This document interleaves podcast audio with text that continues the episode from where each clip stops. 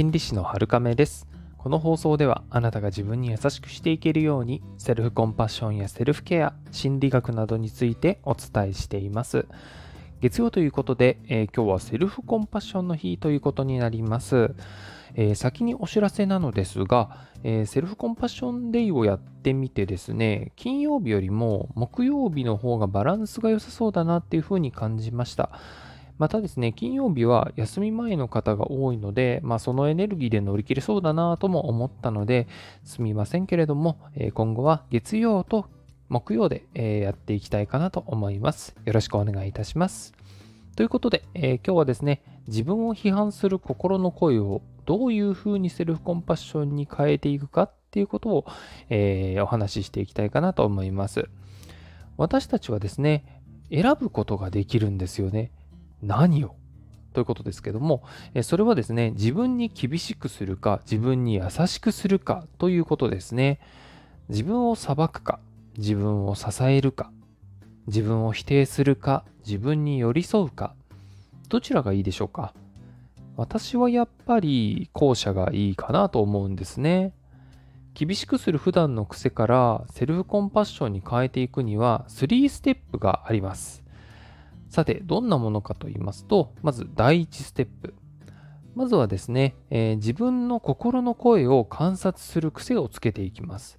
とりわけ自分を否定したり、馬鹿にしたり、厳しくしたり、否定したり、裁いたりするっていう声ですね。これが自分の中で生まれるのに即気づけるように癖づけていきます。なんなら一言一句どんな風に自分を否定しているか観察するそんなぐらいでちょうどいいです。そうすると、普段自分をどんな風に馬鹿にしているのか、自分に厳しい声を投げかけているのかっていうことがよく分かってきます。いつもお伝えしているんですけれども、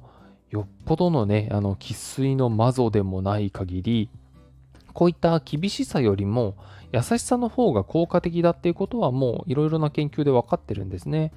なので、まずは自分の中で起きている自己批判を観察するようにしていきましょう。これはね、人それぞれあの声があると思いますので、自分の中で起きているね、頭の声、心の声に、え耳を傾ける。そういうふうにやってみていただけるといいかなと思います。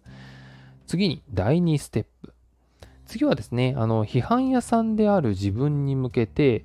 思いやりを持てるように声をかけていきます。まあ、えー、まあ、自分、本来の自分と批判屋である自分が、まあ、2人いるようなイメージですね。その時はもちろん、コンパッションを、思いやりを持って対応していくってことですね。例えば、えー、お前そんな言い方して最低だなとか、こういう喧嘩腰なのはよろしくないですね。これだとやり返してるのと変わらないからですね。批判の声が和らぐように、そこにエネルギーを注いでいきます。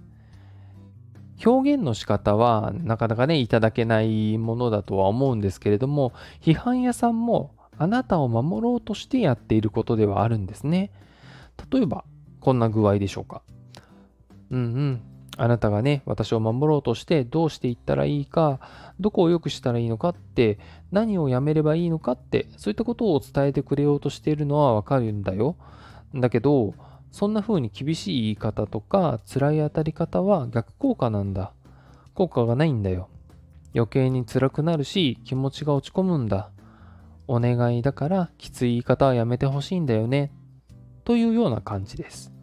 ポイントは批判屋さんも私たちを守ろうとしているけど表現がきつくなってしまっているということ。そしてそれはわかるんだけど、言い方を和らげてほしいって伝えるっていうことなんですね。まずは、えー、観察して声が聞こえたら、えー、こういうふうにね、批判屋さんに伝えることを試していくといいかなと思います。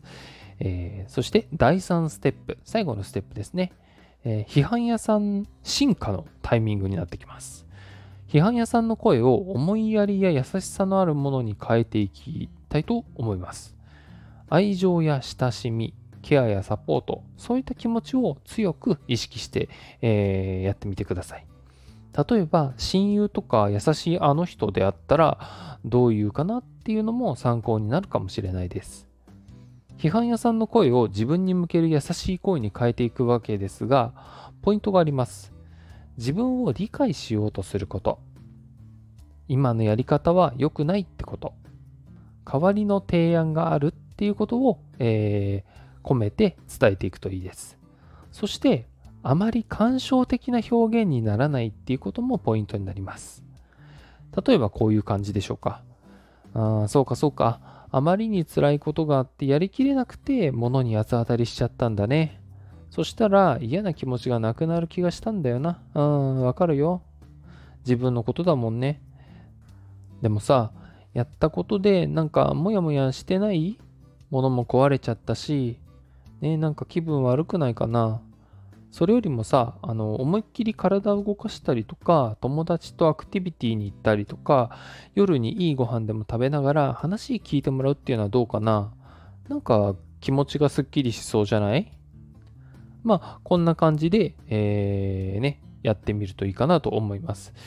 えっと、ここではアドバイスっていうものも、えー、代わりになる提案もね、してるんですけど、これはあくまで自分が自分にしているからっていうことですね。余談なんですけど、えー、これはですね、あの他人にはあまりお勧めできない方法になります。はい。ということで、こんな感じで、3ステップで批判屋さんの声をセルフコンパッションの声にしていくといいよっていうお話でした。まずはですね、えー、自分の声を観察するっていうことから始めると、思いがけずね、自分で自分を傷つけているっていうことがね、あの分かってくるかなと思います。そしたら、えー、変えたい気持ちも自然と湧いてくるんじゃないかなと思いますので、ぜひ試してみてください。それでは今日もあなたが自分に優しくあれますように、心理師のはるかめでした。